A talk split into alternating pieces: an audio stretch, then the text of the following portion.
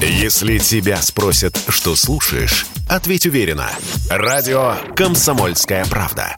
Ведь Радио КП – это самые оперативные и проверенные новости.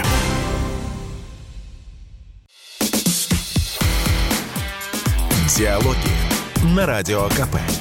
Беседуем с теми, кому есть что сказать. Всем здравствуйте! В эфире радио «Комсомольская правда». Я Сергей Мордан. Сегодня мы разговариваем с историком, общественным деятелем Натальей Нарочницкой. Наталья Алексеевна, здрасте. Здравствуйте. А, слушайте, вот мы давно договаривались с вами об интервью в куда как более спокойные времена, а последние две уже, это уже третья неделя пошла, все, в общем, как перевернулось. А вот а, как вы думаете, все перевернулось или все идет а, по тому сценарию, там, а, начало которого теряется где? В годах, в десятилетиях, в веках. Что-то что изменилось принципиально в отношениях России и Запада? Да, конечно, изменилось. Мир никогда уже не будет прежним.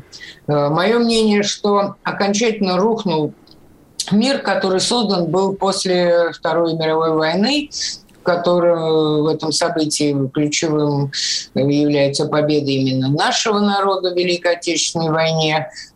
После была холодная война, были разрядки, потепление, там паритеты, гонка. Но, тем не менее, была создана какая-то политическая логистика, финансовая логистика, взаимоотношения структурировались, э, какая-то система складывалась. Все, она рухнула. Мир будет уже другим. А причины вот того, что происходит на Украине, они вообще-то изложены еще у меня в 2002 году в моей самой большой и такой главной для меня книге «Россия и русские мировой истории», почти 600 страниц, где я тогда еще предсказывала, что став самостоятельным государством, Украина будет не братским и дружественным, а обязательно э, как минимум соперничающим mm-hmm. и даже враждебным. И объясняла, почему. Кроется это, если вы хотите, чтобы я изложила кратко. Конечно. Э, как раз э, в той практической крайней близости наших двух ветвей общерусского, как я считаю, древа, ну давайте будем говорить, пожалуйста, двух народов – потому что э, если сохраняется понимание единства, истории, судьбы, язык, который отличается, ну, как, скажем, баварский от саксонского не больше, э, общей веры, общих исторических переживаний, то тогда нет логики существования в отдельном государстве. Но если надо эту логику обосновать, то надо Э, придумывать э, сначала то, что якобы у украинского народа всегда изначально были совершенно иные противоположные геополитические, мировоззренческие, идейные, религиозные, там, культурные тяготения. И вот э, дело в том, что братские отношения на самом деле это очень сложное явление психоэмоциональное. В нем есть, безусловно, притяжение, родство, но есть и ревность, соперничество и отталкивание.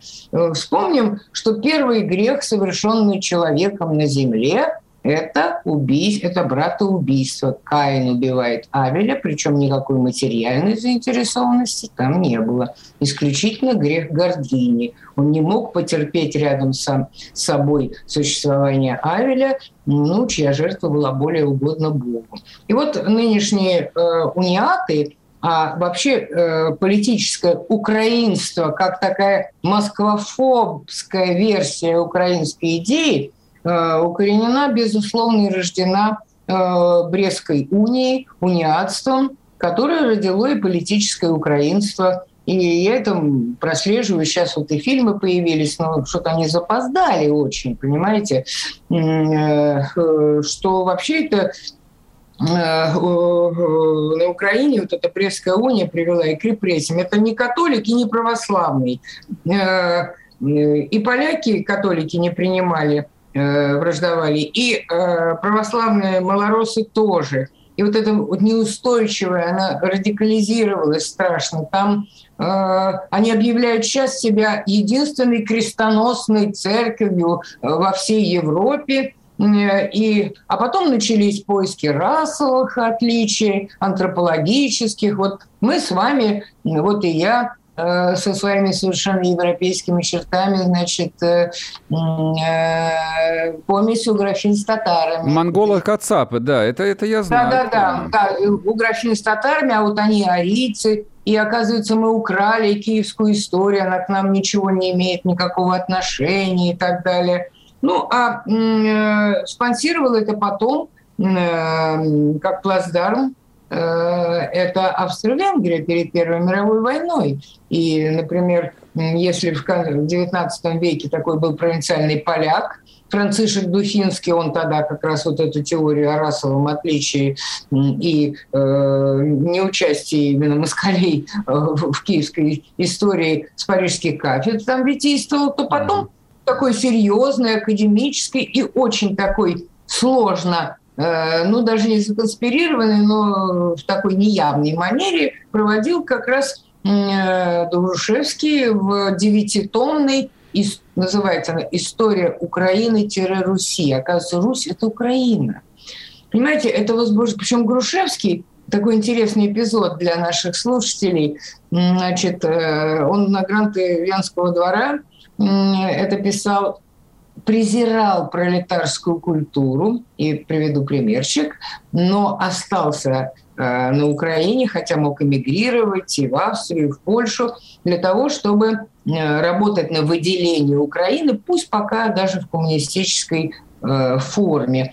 А эпизод такой. Мой отец, который окончил Киевский институт, значит, э, видел этого Грушевского, и когда студенты пролетарского происхождения в коридоре, скажем, к нему обращались, товарищ профессор, то он нескрываемой гримасой отвращения шипел в ответ «Гусь свинья, не товарищ». Можете себе представить? Не, нет, не очень могу себе представить. Это в каком же году-то было? Ну, конец 20-х. Ну, бесстрашный да. был человек, так отвечать. Да, он знал, что ему ничего не будет. Мог, могли, могли лоб зеленкой помазать, в общем, не, нет, далеко не нет. отходя. Дело в том, что на Украине, э, вот тоже еще вот в учебниках вы об этом не прочтете, вот первые 10 лет э, советские власти на Украине э, ярые украинизаторы все взяли на вооружение из этой галицийской идеологии, но mm-hmm. только препарировали это под классовую борьбу против царизма, понимаете, а не, а не против якобы русского народа.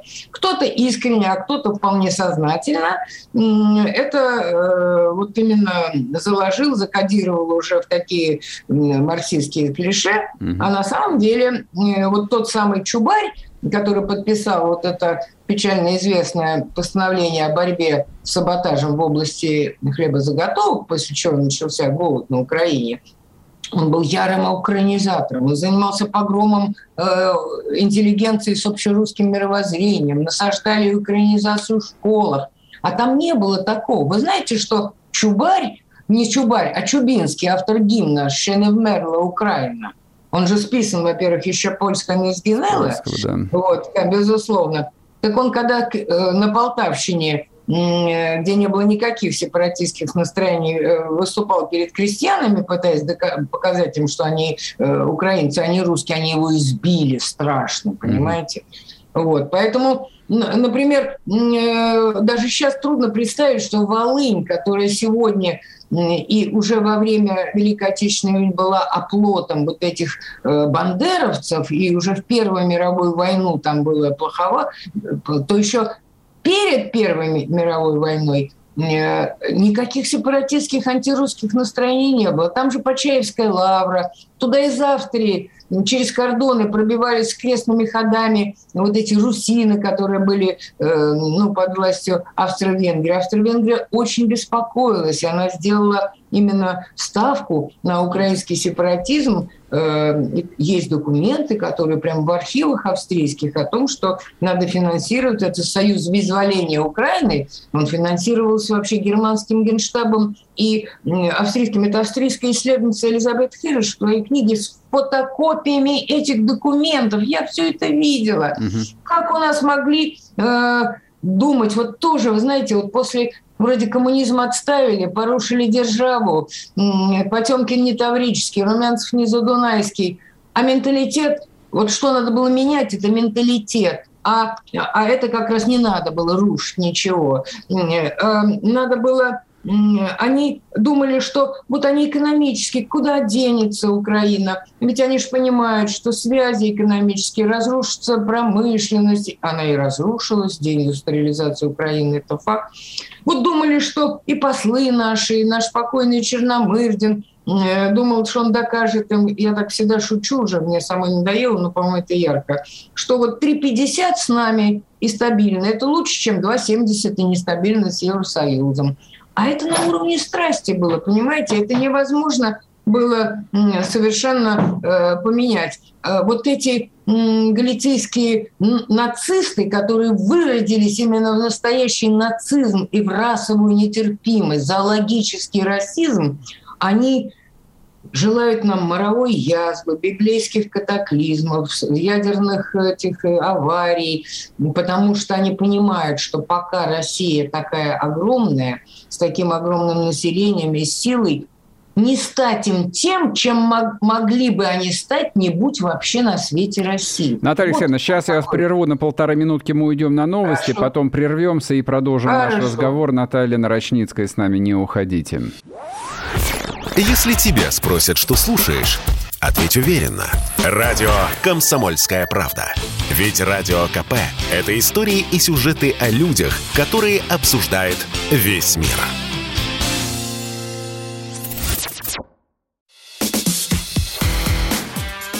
Диалоги на Радио КП.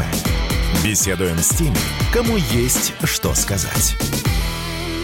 И снова здравствуйте, и снова в эфире Сергей Мордан, радио «Комсомольская правда». Мы разговариваем с историком, общественным деятелем Натальей Нарочницкой. Наталья Алексеевна, вот я что хотел вас спросить. Ну, вы, собственно, начали в предыдущей части э, объяснять, что вот этот вот галлицизм, вот это вот... Э, э, весь этот политический украинизм, вот такой термин я себе позволю, построенный на противопоставление себя а, России всему русскому, а наше руководство, Ельцинское, после Ельцинское, вот на самом верху, оно себе отдавало отчет то, что рядом зреет, формируется абсолютно враждебное России государство. Или то, что случилось в 2014 стало ну, таким очень неприятным сюрпризом? Ну, я э, полагаю, что все-таки какая-то часть, э, которая имеет панорамное мышление, хорошо знает историю, хотя вот то, о чем я вам рассказала, в советских учебниках вообще не писалось. Да советские уже давно, он давно готов. эти учебники не давно конь, 30 лет прошло, как нет Советского нет, Союза. Нет, ну те, те-то в ельцинское время э, в руководстве были те, кто учился в советской школе, так в той же, в которой я училась. И не нельзя было ни в институтских учебниках по истории, так сказать, Украины узнать, что даже чуть не до 70-х годов в э, львовских лесах, там, перелесках прятались еще бандеровцы и совершали теракты против советских руководителей. Вот. Отчасти, конечно, в плену была новая идеология. Вот она, одни клише сменили другие, что национальные интересы устарели, что э, главное нам сейчас вот с Западом дружить. И надо сказать, что такие иллюзии в отношении, в отношении западных чувств к нам были у широких масс народа. Мне кажется, они треснули, когда начали бомбить, бомбить сербов. Я помню, я проезжала на «Жигулях» своих мимо американского посольства, тоже гудела. Так знаете, какие роскошные джипы приезжали оттуда, вот этот неприличный жест, значит, и гремели эти клаксоны. А мне кажется, вот тогда начался вот перелом а, в сознании наших людей, которые начали освобождаться от вот этих иллюзий. Меньше всего это затрагивало интеллигенцию, которая как-то всегда почему-то, знаете, ты просвещением свой разум осветил, ты правда чистый лик увидел, и нежно чуждые народы возлюбил, и мудро свой возненавидел. Это еще Пушкин сказал, увы, про наш образованный слой. То есть образов, образованный слой в широком смысле этого слова, включая политические элиты, они, в общем, были слепые и всего этого либо не думали, либо старались не задумываться, насколько я, если я правильно вас понял. Я думаю, что тогда э, вот этот э, у нас, э, собственно, вот кто тогда вот соревновался, вернее, противостоял друг другу э, в отношении вот пути России после краха коммунизма? Это вот такие воинствующие, я бы сказала, либералы-западники. Они вообще не либералы, потому что, дай им свою волю, они своих концлагерей понастроят. Это ясно совершенно по их менталитету и по призывам вообще э, к поражению собственного правительства в любых противостояниях и войнах. Но и ортодоксы, коммунисты. Вот я была третья сила, мне даже некому было присоединиться, потому что я ну, считала, что эксперимент исчерпал себя и расставалась с обкомами без всякого сожаления. Но держава-то при чем? Это 300 лет русской истории, что надо уплатить за якобы тоталитаризм? Не большевики собирали эту державу, наоборот, они ее разрисовали этими границами, присоединяя пролетарские районы к сельским, невзирая на разное совершенно население, этнические, религиозные и прочее. Э, Потемкин не таврический вдруг у нас стал, а интеллигенции наша что-то было безразлично, а вот мне не было безразлично. Суворов не Рымнийский, где Полтава, где Кичук-Энерджийский мир, который вот как раз э, от Турции Крым стал независимым и так далее. Меня это было все дороже, чем даже темпы, с какими мы, скажем, отряхаем наросты, накопившиеся за советский период. Но для меня это была трагедия, прямо скажу, потому что для меня это было не, эм, не столько Советский Союз, как историческое государство российское, которое в своей последней стадии было вот в этом формате. Государства меняются в течение эпох, но отечество-то должно оставаться. А вот у наших либералов отечество как-то вообще куда-то делось, оно вот неважно было. Отечество Ань, можно любить только если оно соответствует по своей организации своим каким-то политическим идеалам. Ну вот, вот и пришло к тому. Но на России опять как-то, знаете, вот народ наш вот его нельзя вот он сам всегда очищается. Вот смотрите, сколько было в истории катаклизмов, после которых бы другие не выдержали бы, не подняли никогда голову, а мы возрождаемся как птица Феникс. А все, что заимствуем, преобразуем на своей почве до неузнаваемости. Например, я думаю, Ленин и Троцкий перевернулись бы в гробу, если бы узнали, что коммунизм, это как после войны, после духа мая 45 года, такое было вливание патриотического национального чувства в коммунистическую идеологию. Это было лучшее поколение советской элиты, вот это второе, военное, в наименьшей степени э, низкопоклонство перед Западом. Чудное поколение. Благодаря ему не только победили, а потом восстановили страну, и все это было растущее точно. Вот. Ну, ладно, что сейчас говорить? Надо ну, говорить да, о том, да, надо, сейчас. надо говорить да, о сегодняшнем все, хватит кивать. Э, об этом уже тысячи раз говорили. А угу. вот а, возвращаясь к сегодняшнему дню, а, к дискуссии вокруг Украины, даже не сколько вот в контексте военной операции, которая идет уже да, 19 да. дней, а уже, в общем, можно обсуждать будущее этой территории. Вас не смущает а, вот обилие ну, такой вот э, советской, квазисоветской риторики, там каких-то нацистов, квади-бандеровцев, э, нацбатов, то есть официальные лица предпочитают не употреблять термин «уничтожено», не знаю, там 150 э, украинских солдат и прочее. Вот э, это стеснение и самообман э, не является ли очередной трагической ошибкой в отношениях России и Украины?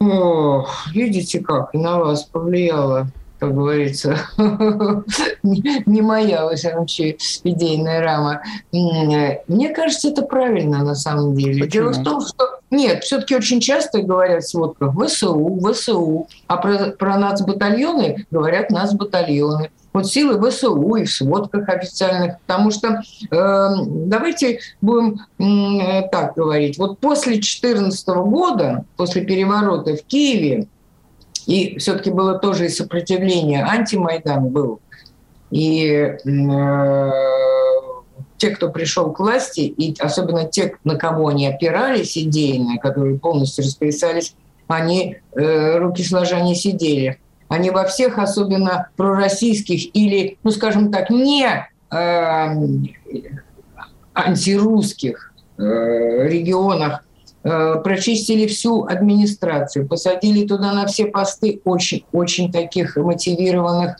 антирусских руководителей. Все остальные были потихоньку вытеснены, запуганы, кто-то очень активный, который уже боялся не только за свое будущее, но даже за то, чтобы не сесть куда-нибудь в тюрьму. Они оттуда уехали, убежали.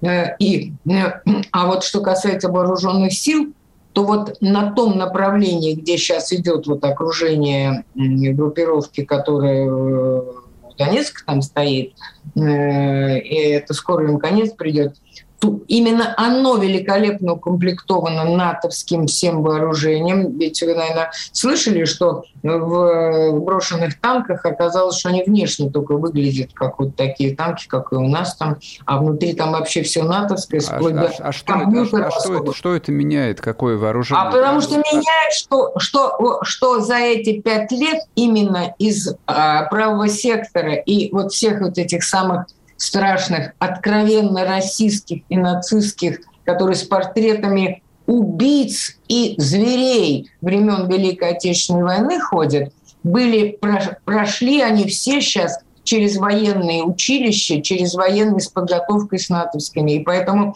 ну, что, что э, батальон Азов является, безусловно, э, ну, полунацистским образованием, с, э, них символика даже, слушайте. Да вот. Это все а понятно. остальное ВСУ не, не говорят. Послушайте, вот, простите, я перебиваю вас, я там не с вами дискутирую, я скорее дискутирую вот с коллективным генералом Коношенковым. А, да, бат, да. да, батальон – это сколько там? Ну, тысяча человек. А украинская армия – это 250 тысяч человек. А мы толдычим про этот батальон Азов вездесущий, что вот лично мне просто стыдно это слушать. Вот, я поэтому и спрашиваю, как бы, а вот вас не смущает, что мы опять не называем вещи своими именами, о том, что на наших западных границах возникла, сформировалась, укрепилась абсолютно враждебная России и всему русскому государству. И мы именно с ним воюем.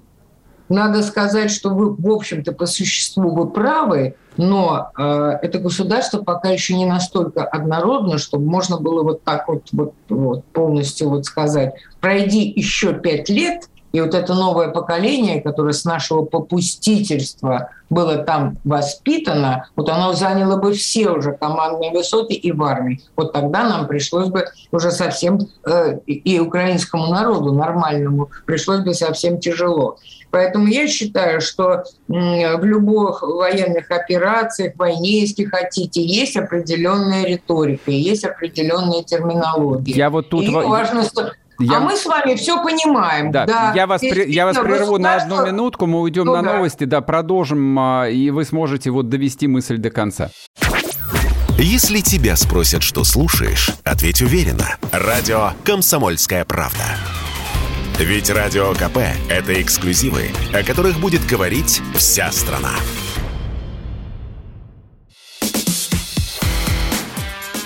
Диалоги на Радио КП. Беседуем с теми, кому есть что сказать. И снова здравствуйте, и снова в эфире радио «Комсомольская правда». Я Сергей Мордан, мы разговариваем с Натальей Нарочницкой.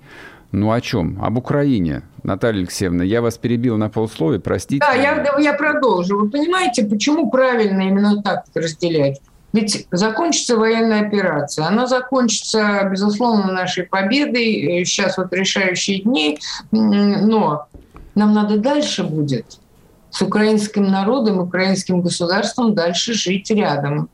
И а, поэтому вот даже терминологически сейчас мы должны разделять, показывать все время, что мы рассчитываем на понимание э, тех украинцев, пусть их национальное чувство сейчас, безусловно, подверглось травме. Это неизбежно, и я их очень понимаю. Но что мы рассчитываем на их понимание, кто до этого довел, как до этого дошло, и э, если это понимание есть, у нас есть будущее, в том числе и будущее нормальных, э, сначала просто добрососедских, а может быть потом и, и, и потеплее отношений. Это будет не сразу отнюдь. А как ну, вы относитесь поэтому... к идее расчленения Украины, выделения из нее, собственно, русских областей, неважно, присоединения их к России, либо существования в виде непризнанных я... республик, вот а остальная Украина пусть живет там, пусть они преют в своем рассоле? Нет, вы знаете, э, я еще э, в середине 90-х годов говорила, когда «Да здравствует независимая Галиция», и что Украина, если она хотела бы остаться вот в тех границах, которые абсолютно не историчны, потому что, ну, сами видите, мировоззрение и тяга несколько многих миллионов людей на юго-востоке, на востоке, ну, несовместимо совершенно с галицийским э, менталитетом, э, вот, скажем, Львовской, Волынской, там, Ровенской области. Они могли быть в таком составе только федерализованные и нейтральные и, как я всегда шучу и говорю, повторяли бы, с ними бы заигрывала и Россия, и э, Европа, чтобы не склонились они больше в одну сторону, процветали бы, но такая Украина была не нужна этим нацистам и не нужна, к сожалению, Западу. А, а это была теория,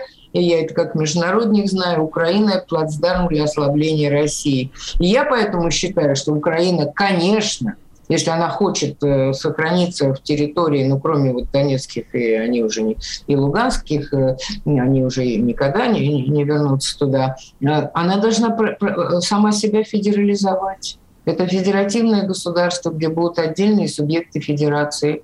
Ну вот. А извините, Галиция, я не боюсь этого и скажу прямо, и я думаю, все военные меня поддержат и мудрые что там просто должны стоять вообще наши базы, причем как со стороны Польши, так и со стороны, иначе они э, в Поль, в Поль, э, туда ракеты все равно поставят, и ничего не изменится в этом. Вот. Все, их надо изолировать. Это Бандера штат настоящий. И как можно больше подвергнуть суду. Потому что, э, вы знаете, что такое денацификация? Это же не лозунг вот так просто, знаете, осудить.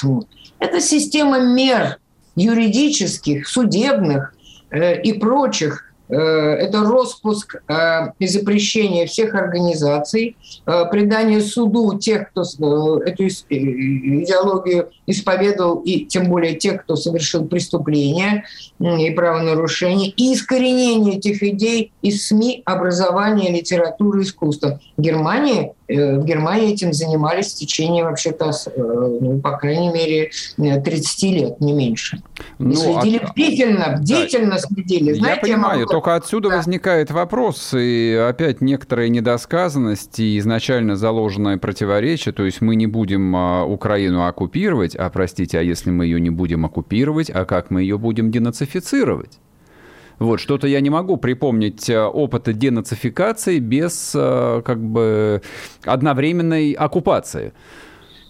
Ну, э, это вопрос довольно сложный, и э, я думаю, что ну, оккупация это все-таки надолго, понимаете, речь не идет. Вы же ну, сказали, конечно, что 30 лет денацифицировали Нет, Германию. Да, но там это уже не требовалось для этого.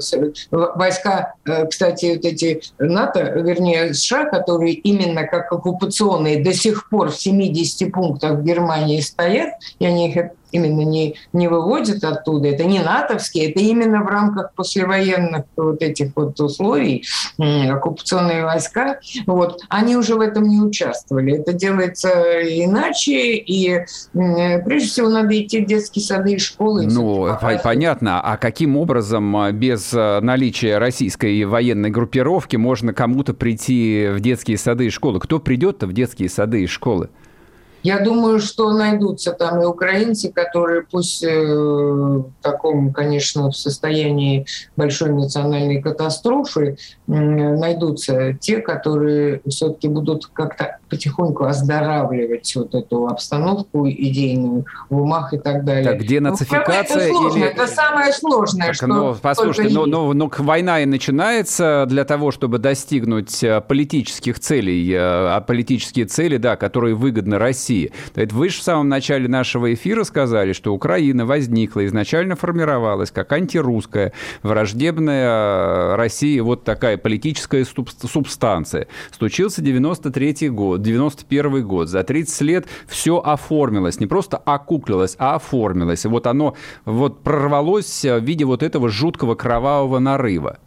То есть дальше придется все равно вырезать ведь нарыв каким-то образом. Тем более, что Путин а вот он сам... сейчас вырезается. Он нет, сейчас нет, вырезается. сейчас делимитаризация, вот, а как бы самое сложное оно потом. А вот денацификация – это кто? Вот вы говорите, там, преступные идеологии, а там нет э, других политических партий, которые бы не поддерживали вот эту вот идеологию? Нет, там есть, безусловно. Какие? Если вы ошибаетесь, они ну, есть, конечно, оппозиционная платформа за Они жизнь. также кричали «Слава Украине», как и порошенковцы, и бютовцы. Такие же ну, абсолютно. Я, ну, знаете, э, при таком... Я все-таки верю, что это не совсем так, хотя признаю, что это очень сложно.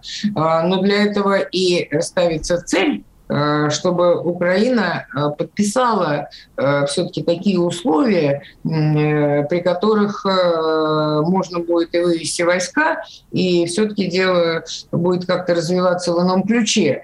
Вот. Но для этого надо действительно создать такие условия. А вот я эти думаю, условия... Что Польша... а, я, а я вам что скажу? Вот почему мы поставляли им за бесценок газ? Да это было 30 лет назад. Давайте обсудим... Да не 30, это два года назад. И никто не спросил, вот завтра вы, если не изымаете из учебников и детских садов вот эти пособия, которые говорят, что Россия вечный враг, все, останавливаем трубу. Почему никто этого не делал, никто это не испробовал даже. У нас были колоссальные экономические рычаги. Вот они, я думаю, сейчас иллюзий не будет. Понимаете, а им нужно жить. Амери... Э, украинцы, ну, впрочем, не только они, э, такой довольно сильный обывательский, э, экономический такой менталитет, и им нужно жить, они хотят жить, и вообще это естественное желание у человека жить, вот, и им хочется работать, им хочется ну, вообще есть и пить, и быть в тепле и так далее. Вот если это э, будет зависеть от того, что у них в школах преподается, никогда просто этих условий не ставили даже. Вы вот это вот, вот, вот надо понять. Никогда не ставили эти, а у нас были эти рычаги. Вот. И если бы еще сейчас промедлили, то, во-первых, там было все готово, для того, чтобы напасть уже на Донецк и Луганск, это уже открыты документы, уже все там есть и, и известно это. И нам бы пришлось все равно выступить, иначе грош нам цена, и кто бы нас, нас вообще тогда мог оглянуться. Э, вот. И те же санкции, которые были уже на готове, все, так, знаете, за один день не придумаешь санкции. Э, все было бы то же самое, только мы платили бы за страшные потери, а сейчас мы все-таки платим э, немалую цену, я имею в виду моральную, и политическую, и такую, знаете, мировоззренческую, и, ну, не говоря уже экономической, и финансовой, но мы платим за то, чтобы э, э, ликвидировать вот эту вселенскую опасность для нас, которую таило в себе вот промедление. А, у нас осталось э, всего одна минута. Я все же хотел бы уточнить э, вот какой вопрос. Хочу, чтобы вы мне по возможности прямо ответили. А вот опять мы начали с того, что суть Украины, украинства, вот украинской государственности, она в противопоставлении а, России русскому. Она враждебна России и русскому. Мы, в общем, как бы оказались в состоянии войны, по сути, сейчас. Какая цель в итоге? Как вы, итоге... Себе, как вы себе видите? С кем подписывать договор? Кто придет к власти через месяц, через два на Украине?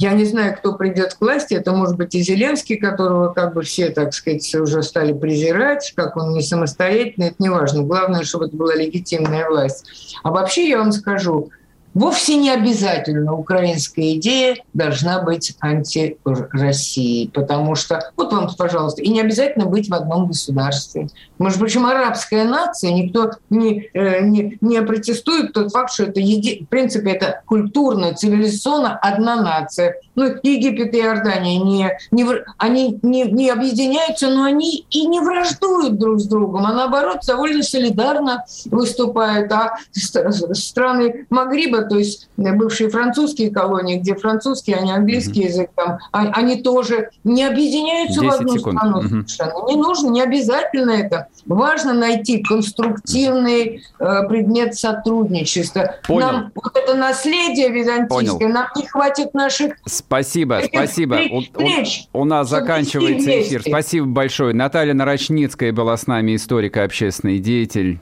Всего доброго. Диалоги на Радио КП. Беседуем с теми, кому есть что сказать.